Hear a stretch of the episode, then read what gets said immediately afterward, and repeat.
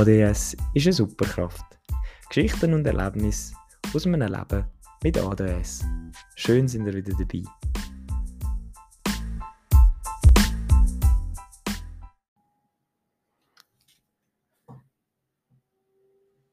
Was Sätze alles können bewirken im Leben. Ich denke, jeder von euch oder jede von euch hat das schon mal erlebt, dass irgendein Satz in ihrem Leben irgendetwas bewirkt hat. Oder irgendetwas ausgelöst hat. Oder etwas verändert hat.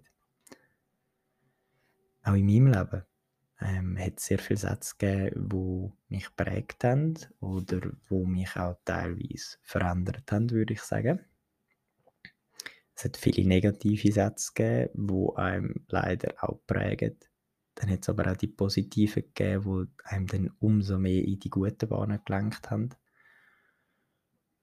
Und ich glaube, einer davon war, oder ich bin jetzt mal, habe die sechste Klasse wiederholt und bin dann zu einer Lehrerin gekommen. Sie war in einer älteren Lehrerin. Gewesen.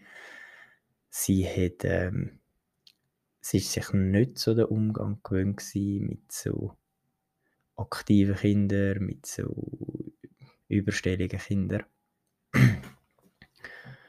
Und dann bin ich halt in die Klasse gekommen. Das war die sechste Klasse. Gewesen.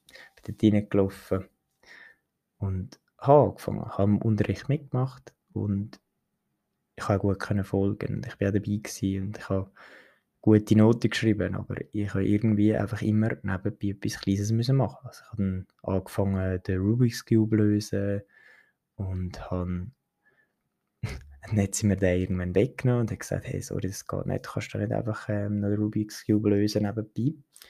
Und ich halt dann gesagt, ja, aber ich will doch, ich will doch einfach, ich muss das nur machen, dass ich ruhig bin, dass ich mich konzentrieren kann. Ich habe gleich gute Noten geschrieben. Es war nicht so, gewesen, dass ich nicht zugelassen habe.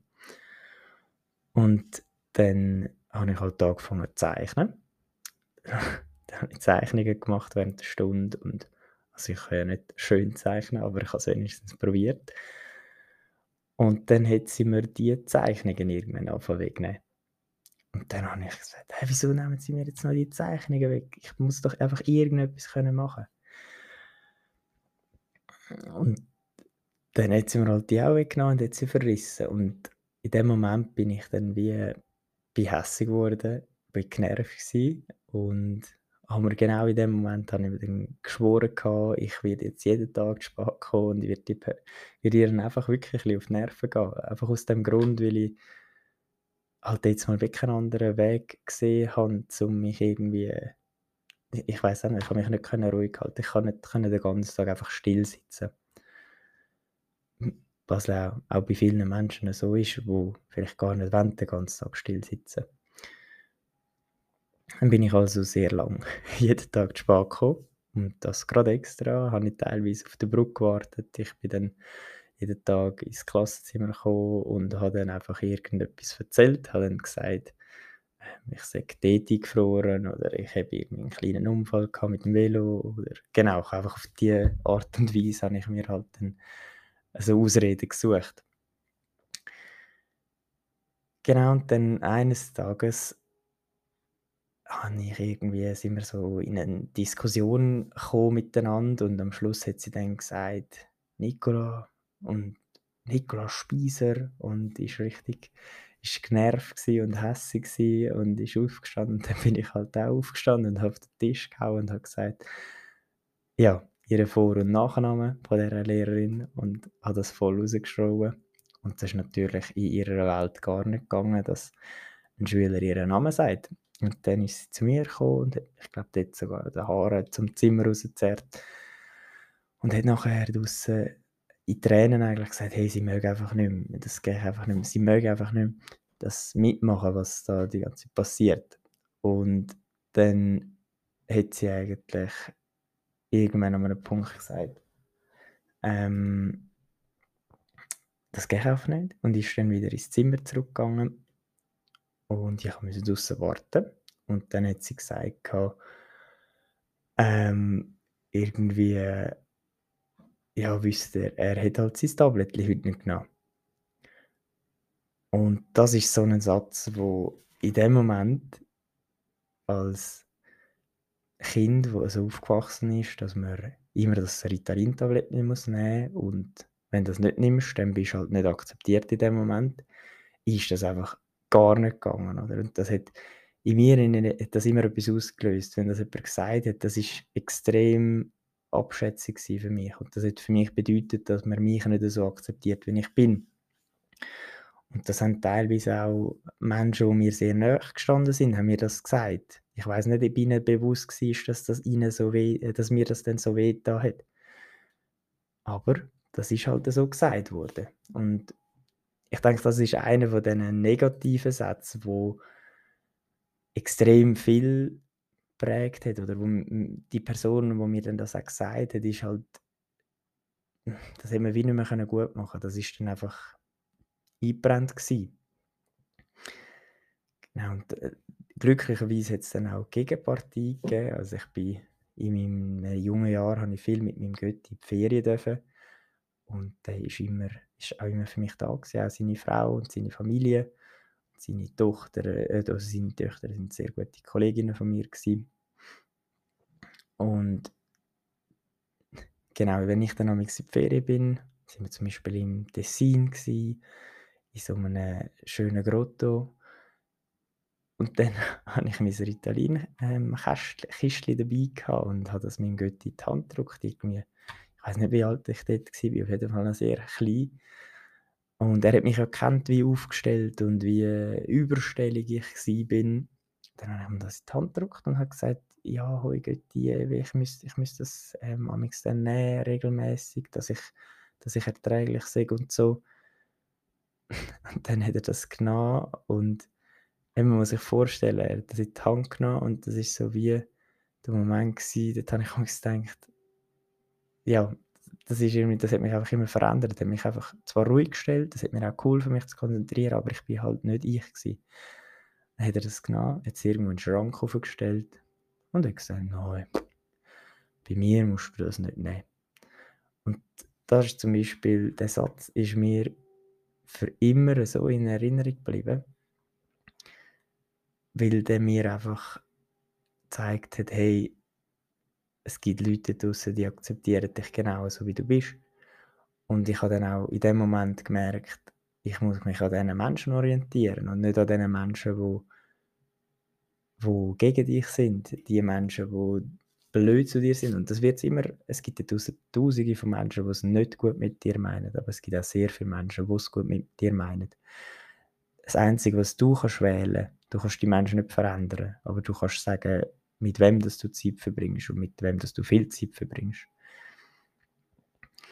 Und ein weiterer von diesen, oder ein Satz, wo ich mal in Finnland in der Ferien war, war, dann sind wir durch die Straße gelaufen und dann hat es irgendwo überall so jetzt überall so Strassenkünstler gegeben und Leute, die etwas gezeigt haben oder etwas aufgeführt haben und das war mega cool. Gewesen. Und dann sind wir dort durchgelaufen und irgendwann sind wir an einen Punkt gekommen, oder so eine Abzweigung und dann steht ein Mann gestanden.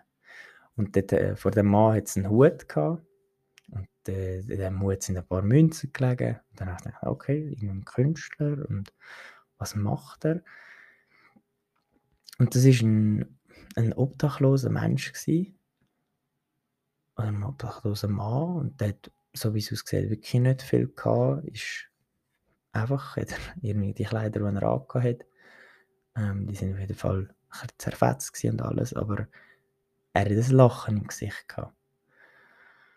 Und auf dieser Tafel ist nachher gestanden, oder auf seinem Papier, wo er etwas aufgeschrieben ist, gestanden, Smile ever and your life will change. Und ich war jetzt mal auch noch recht jung und klein und ich glaube, ich bin noch nicht so gut in Englisch gewesen. Dann habe ich meine Mama gefragt, was heisst denn das? Und dann hat sie gesagt, du musst einfach immer lachen und dein, dein Leben wird sich verändern. Und das ist dann seit dem Tag, also an dem Tag, wo ich das gelesen habe, ist das zu meinem Lebensmotto geworden. Ich habe einfach immer gesagt, du, aus negativen Sachen habe ich so lange darüber nachgedacht, bis ich etwas Positives drin gefunden habe. Zum Beispiel, wenn mir irgendwie, wenn mir irgendein iPod kaputt gegangen ist, dann habe ich mir so lange probiert, irgendwie jetzt das rechtfertigen oder ich habe halt nachher gesagt, so, jetzt gehe ich dafür arbeiten irgendwo und verdiene das Geld wieder, bis ich das wieder drin habe. Das heißt, ich bin am Schluss auf Null oder ich, ähm, ich habe jetzt wegen dem, kann ich mehr Zeit mit Lesen verbringen, weil ich nicht mehr am iPod hocke oder was auch immer, halt in dem Moment.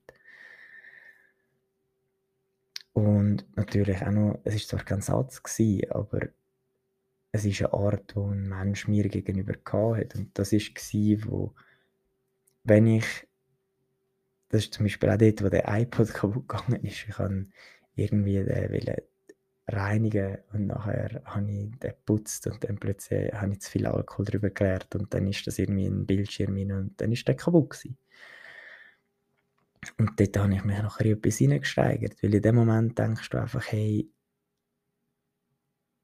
du nervst dich und du regst dich auf und du denkst, nein, das kann doch nicht sein. Wie, wie habe ich noch so blöd sein und, und so weiter. Und in diesem Moment dann bist du wie so einem, in deinem Kopf in so einer Spirale gefangen und es ist einfach immer weitergegangen, es hat sich immer weiter gedreht. Du hast einfach nicht gewusst, wie du rauskommst. Und dort ist dann wirklich einfach meine Mutter gekommen und hat meinen Arm genommen und hat sich auch Zeit genommen, um mich zu heben und einfach da sein. Und das ist extrem wichtig gewesen. Und ich glaube, das ist etwas, wo viele Eltern unterschätzen, die ein ADS-Kind haben. Sie, es geht nicht darum, dass sie, dass sie irgendwie etwas Teures kaufen oder etwas Spezielles machen. Es geht einfach darum, dass sie Zeit für die Kinder haben und dass sie das Aller, Allerwichtigste ist, dass man diesen Kindern zeigt, wie gern man sie hat und wie viel wert sie einem sind. Und da bin ich wirklich meinen Eltern auch extrem dankbar, dass sie mir das immer gezeigt haben. Ich denke, meine Mutter hätte das viel besser können zeigen als mein Vater, aber mein Vater hat immer auf uns geschaut und meine Mutter hat immer auf uns geschaut. Und ich glaube, das ist sehr, sehr etwas Wichtiges. Also sie haben sich beide immer eingesetzt, wenn in der Schule etwas war. Und ich meine, da ist ja jeden Tag bei mir ist ein Schreiben heimgekommen, was geheißen hat, Nikola stört den Unterricht, Nikola schwatzt immer wieder rein. Oder Nicola bewirft seine Mitschüler mit Bleistiften. Irgend so etwas. Geschichten rundherum hat man ja dann nicht gewusst. Und aus dem Blickwinkel hätten eigentlich meine Eltern mich müssen zusammenschießen und sagen, so, jetzt bist du mal anständig, jetzt reisest du mal zusammen, jetzt hockst du einfach mal ruhig dort. Aber sie sind damals auch in die Schule und haben gefragt, aber wie war denn das wirklich gewesen? Oder mein Vater hatte mal eine Verletzung am Fuß und hat aufgrund von dem können sehr lange Zeit in die Schule und ist einfach hinten dran gehockt und hat zugeschaut und zugelassen. Und in diesen, ich glaube insgesamt sind es etwa 55 Tage gewesen, wo er das können machen Und, äh, sorry, 55 Lektionen, 55 Tage wäre ein bisschen viel gewesen. Und er das können machen. Und am Ende von diesen Dingen hat er gesagt, und ist zu den Lehrern hat gesagt, ja, aber was ist denn das Problem? Ich sehe das Problem gar nicht. Und nachher hat es dann auch tatsächlich aufgehört mit diesen Schreiben, mit diesen Meldungen. Und ich weiß nicht, wie ich mich merklich verbessert oder verändert habe, aber vielleicht ist die Toleranz einfach mehr um.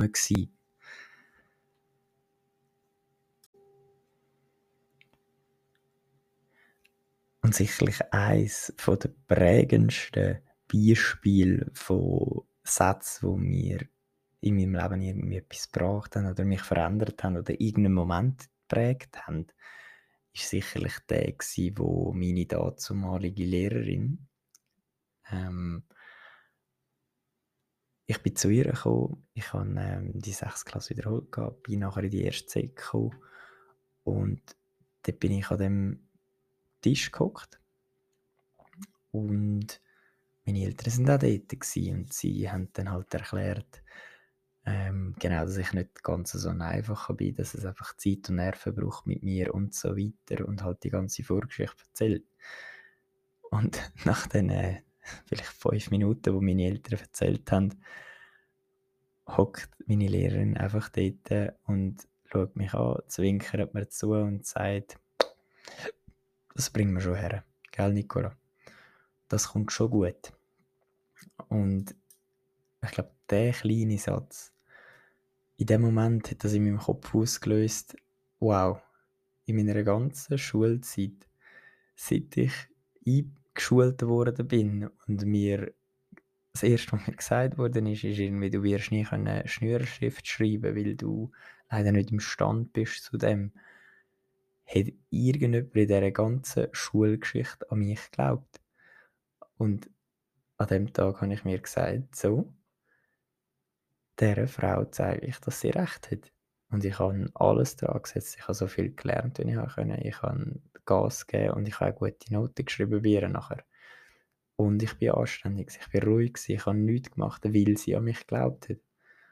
Aber all die Mal vorher hat niemand gesagt, oh, das kommt schon gut. Oder so. Und dann habe ich gesagt, oh Scheiße, jetzt kommt schon wieder so eine. Meine alte, ähm, meine alte, wie soll ich sagen, Schulleiterin, die hat sich sogar dafür eingesetzt, dass ich beim Wiederholen nicht ins gleiche Schulzimmer, äh, Schulhaus zurückkomme. Also, dass ich in ein separates Schulhaus komme, weil sie einfach gesagt hat, sie will mich nicht mehr dort. Weil ich halt anstrengend war und weil ich schwierig war. Und im, äh, am neuen Ort, wo ich dann war, ist der, der Schulhausabwart, der Carlo, der hat mich dann amigs, mich amigs aus der Stunde rausgeholt und hat gesagt, hey, ich brauche den Niki schnell, er muss schnell helfen, irgendetwas reparieren oder flicken. Und das hat mir so gut da. Er hat mir einfach gesagt, du, komm schnell helfen. Dann habe ich ihm geholfen. Wir haben Lampen ersetzt, Sicherungen gemacht, was auch immer. Wirklich spannende Sachen. Und dann hat er mich wieder zurückgebracht. Und meine Lehrerin hat gesagt, das tue ich mir am so gut. Wieso soll sie Nein sagen? Und ich komme ja gleich mit dem, mit dem Stoff und mit dem Unterricht. Genau. Und der, der Schulhausabort, wo ich immer zu ihm arbeiten und eines Tages auch, ähm, genau, wo mich auch immer aus den Stunden rausgeholt hat, ist dann eines Tages tatsächlich an meinen Firmengötti geworden. Und das sind so die Sachen, die sich ergeben. Und das hat oh mein Gott, den Plausch gemacht. Genau, ich hoffe, das Thema rund um die Akzeptanz von aktiven Kindern wird sich in den nächsten Jahren verbessern und vielleicht auch an der PH oder so besser angeschaut werden. Ich denke, das ist etwas, wo immer mehr präsent wird, auch jetzt in der Zeit, wo die Leute viel am Handy sind, eine völlige Überreizung bei gewissen Kindern stattfindet und vor allem bei den Kindern, wo genau der Filter im Kopf fehlt. Danke vielmals.